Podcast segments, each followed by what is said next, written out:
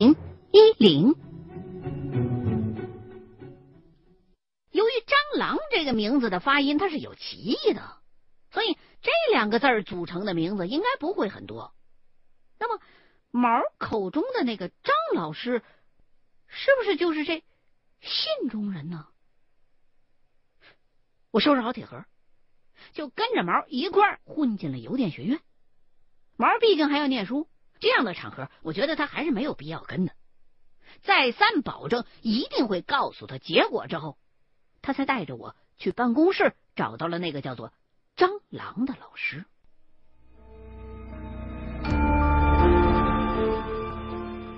这个老师看上去能有四十岁左右，样子很是干练。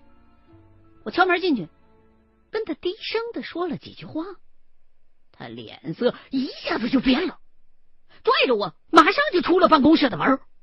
看样子，我们还真是找对人了。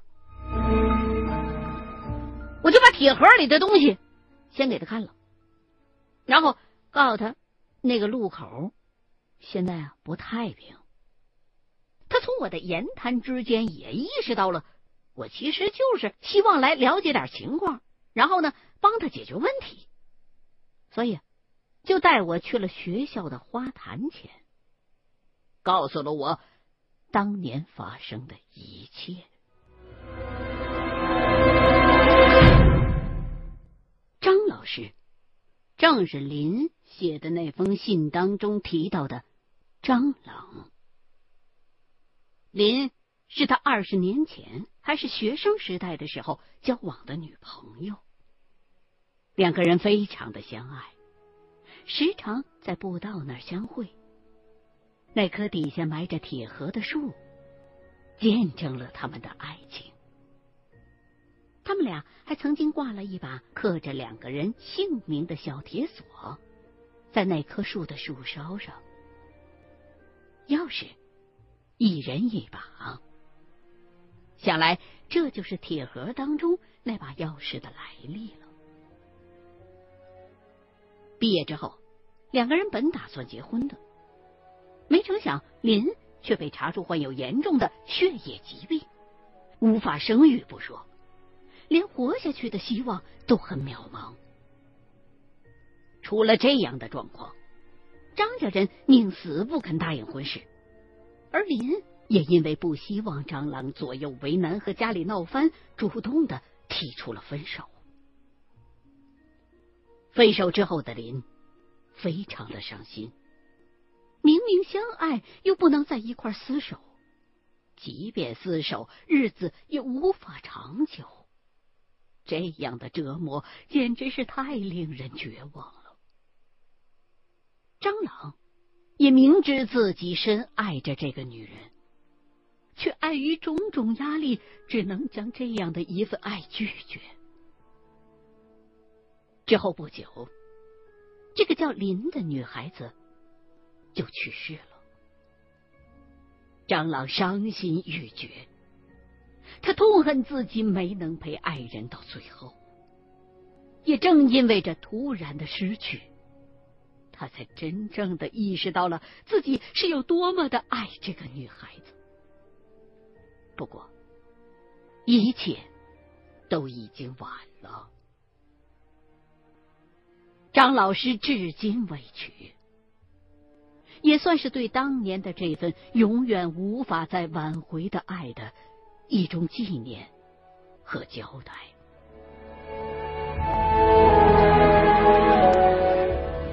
说到这儿，张老师又拿出了那枚草编的戒指，说：“这是我给他编的，没想到他一直留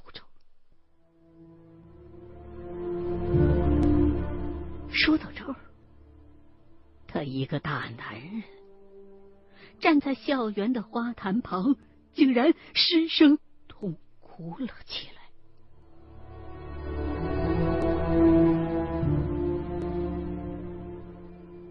我安慰了他好一会儿，才又仔细的告诉给他这只铁盒子的来历，以及我对这起灵异事件的看法。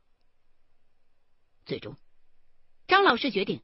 跟我去他们曾经的爱情见证地去看一看。我知道，一个人有面对自己的过去，甚至走回到自己的过去当中去的勇气，有多么的不易。所以，在我们两个并肩走上那条步道时，我刻意的跟着张老师的节奏，放慢了脚步。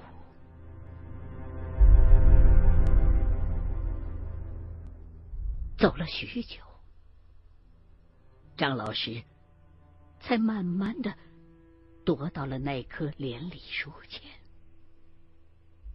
站在树下，抬头望向枝繁叶茂的深处，找到了那把小铜锁，因为树枝生长。铜锁的一部分已经嵌入了树干中，就犹如是他们的爱情，坚定而刻骨。张老师并没有取下那把锁，而是良久的眺望着对岸的榆中半岛。我不忍心打扰他，他正在追忆的那个人，那份爱，是他这么多年来苦守在心底最深处的一份痴情。虽然我并不知道林的鬼魂反复出现在坡顶的原因，但是我宁愿猜测。那个女孩子是想从那儿上山来看她的爱人。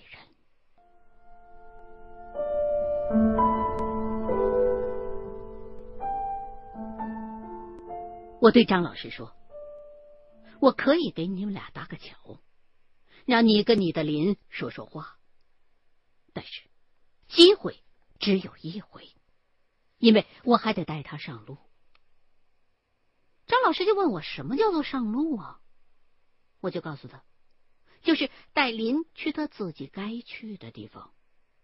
那个女孩子如果总是流连在这里，最终会变成野鬼，化为灰烬的。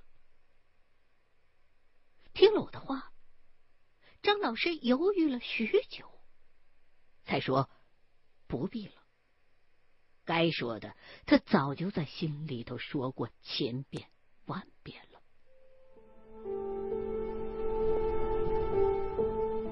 于是，我把铁盒交还给张老师，只取了其中的几根头发，趁没人注意的时候，给林带了路。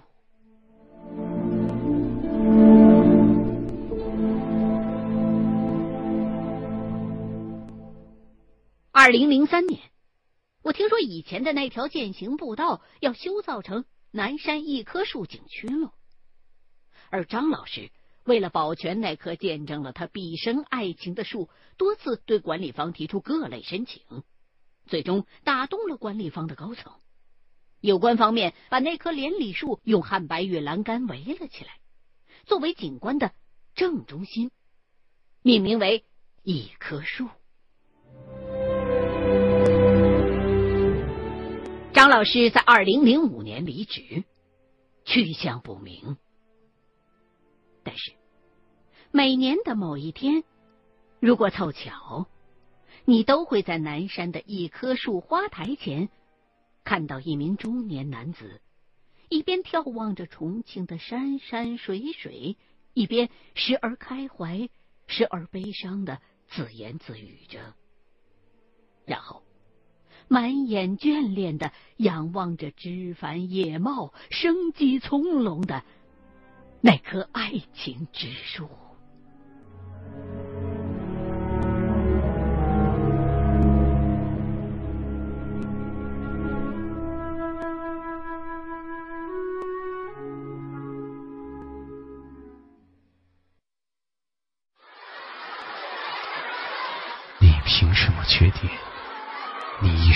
见到的全都是人。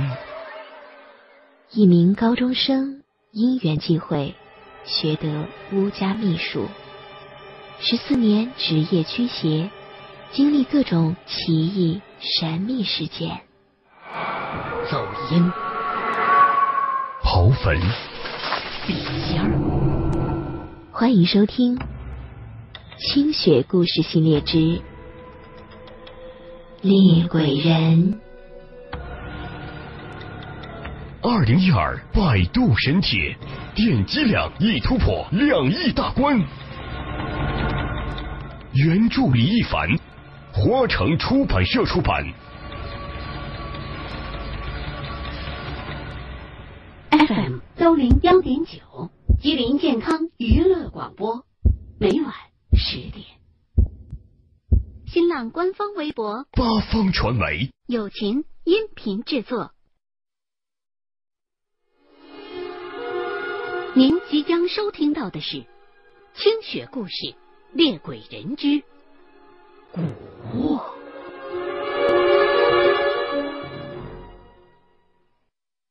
二零零零年初的时候，我还在跟着师傅学艺，那一阵子忙倒是挺忙，可是基本上啊都不算什么大单。我师傅呢是一位善人，事情不管大小，他总会亲力亲为。我虽然呢也能在边上帮上一点忙，不过师傅对我的期许大概是只要你不捣乱就可以了，所以呢我也就当成是跟着师傅长见识了。那一年呢，我师傅接到一单委托。是一个四十多岁的中年男子打过来的。他说呀，自己的妹妹突然不正常了，发疯的时候就拿脑袋撞墙、撞门或者满地打滚儿；稍微清醒点的时候，又一个人自言自语，不停的哭。但人大部分时间处在昏迷状态，有时候还吐。最离谱的是，好端端的人。他那呕吐物里边会有类似于蛆一样的虫子，他们在当地已经找过很多人看过了，都说是这撞上草鬼了呀。无奈之下，他们只好离开当地，去昆明这样的大城市找师傅来化解。经过别人的介绍，他们这才辗转找到了我师傅。他说的草鬼，草就是青草的草，鬼就鬼怪的鬼。这个称谓啊，是云贵地区特有的。什么意思呢？说明白点，就是这人中了苗蛊了。当我师傅听说病人的呕吐物里边有虫子的时候，我就知道。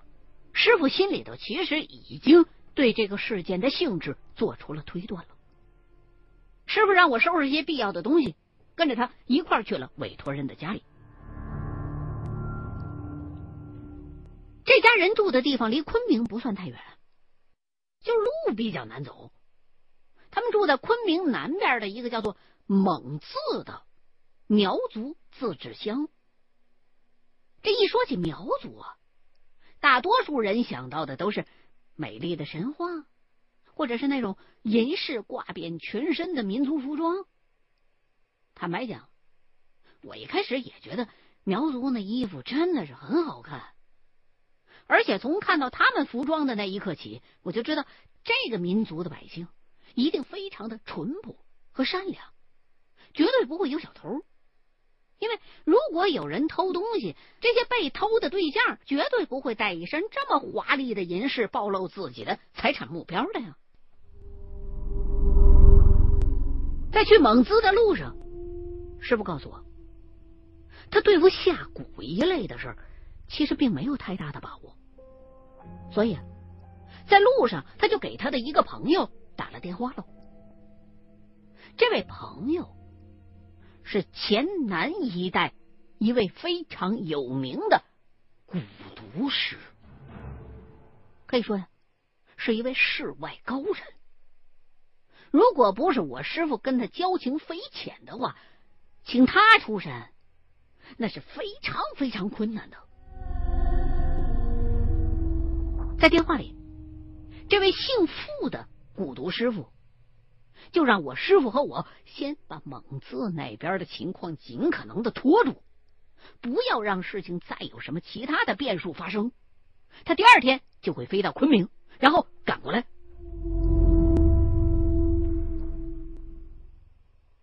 到了蒙自的村子里边之后，那个打电话委托我们这单业务的哥哥激动的到村口来迎接我们俩来了。这个男的姓石，四十四岁，是个老实巴交的庄稼人。妹妹三十八岁，妹夫呢现在是在沿海一带打工，家里头只有他妹妹和一个女儿，一个儿子。一进了他们家门，就听到了一阵凄厉的尖叫声。石大哥就告诉我们说，他妹妹又开始发狂了。他每次一发狂，都是拿脑袋撞东西，扯掉自个儿头发。外观上看呢，跟疯子没什么两样。说着，石大哥就带我们进了屋。我们就看到一个看上去跟我差不多岁数的小姑娘，正哭着喊着拉住石大姐。可是这姑娘毕竟岁数小，力气也不够。而旁边的一个看上去不到十岁的小男孩，正不知所措，大哭大喊着呢。石大哥赶忙上去帮着把石大姐摁住，然后掐人中。折腾了好一会儿，石大姐总算是安静下来了，披头散发的坐在那儿。小姑娘和小男孩也都停止了哭喊。我师傅就让石大哥先抓住石大姐的双手，然后过去翻了翻石大姐的眼皮。和普通的昏迷的人一样，同人上翻，口吐白沫。就在这个时候，石大姐突然哇的一声吐出了一大滩，好像是稀饭一样的东西在地上。像是故意的表演给我们看一般。我跟着师傅的目光看过去，地上那滩呕吐物里头，果然混杂着无数细如发丝、大概一厘米长的小虫子。在见到这些东西以前，我从师傅的描述里觉得。石大姐吐出来的应该是厕所里边的那种蛆虫，亲眼目睹了之后，才发现，其实这些小虫子倒更像是污水沟里边的百头蛆。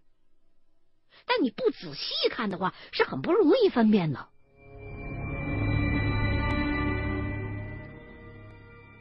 我师傅皱紧了眉头，从他的脸色。不难看出，这件事非常的棘手。要知道，苗蛊是自古以来就在西南民间流传的一种巫术。很早以前就有人发现，谷仓里的谷子在经历了一定的湿度之后会发热，并且产生霉变，继而生出很多的小虫子来。有好事之人呢，就把这些小虫子收集起来，放入器皿当中封闭，任其互相厮杀。最后啊，把最终活下来的唯一的那一个，视之为虫王。这虫子就叫蛊。蛊的生命力是极为的顽强啊，属于虫子里边的藏獒，也非常的难得。再配上苗王家传以及民间土屋的咒语，就衍生出了蛊术。其实，后来炼制蛊已经并不纯粹以实体的形式存在了，就是他下的那蛊啊，你不一定能看得见。你比如说虫蛊，其实就是下蛊人用咒。牵制住了蛊虫的灵体，让他去做事去。这蛊术啊，诞生之初是为了行医治病来的。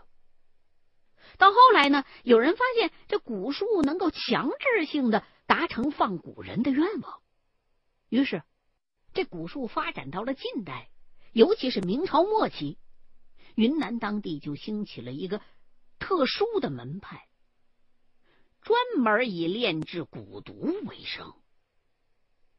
这伙人行事特别的诡秘，可是大多数还是劫富济贫、行侠仗义的。鸟蛊之术在那段时间发展到了最高峰，而现今遗存下来的蛊术大多呀是零散的流传于乡间的游巫之手。真正的古术高人一般是比较自由散漫的。这样的高手，在悟了道之后，就不会再以蛊来谋取自身利益，当然也不会刻意的去除恶行善。他们生性洒脱，如果遇到不平之事的话，那除非是义不如人，否则的话，他也会跟你拔刀相助的。清末民初的战乱前后，苗蛊的精髓得以被一些优秀的苗家子弟。继承了下来。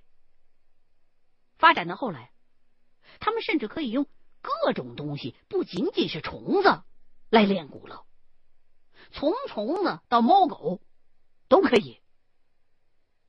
当然，这些信息都是我师傅告诉我的。这次的这个石大姐显然就是中了虫蛊了，呕吐物里边的虫子就说明了一切。可是我师傅没有办法解释他中蛊的原因，所以只好再次打电话给那位黔南的大蛊师，向他请教。结果，那位副师傅在电话里边就告诉我师傅说：“任何蛊，你在没有办法解决的时候，可以用声音来招引。大部分的鼓都会对清脆响亮的声音有所反应。”他呢，就让我师傅去村里边借来凿石头用的凿子和一把大铁锤，然后又教了我师傅一句很基本的口诀，教给我师傅反复不停的在中鼓之人的身旁一边开凿一边念这口诀，以此拖延时间，直到他本人赶过来。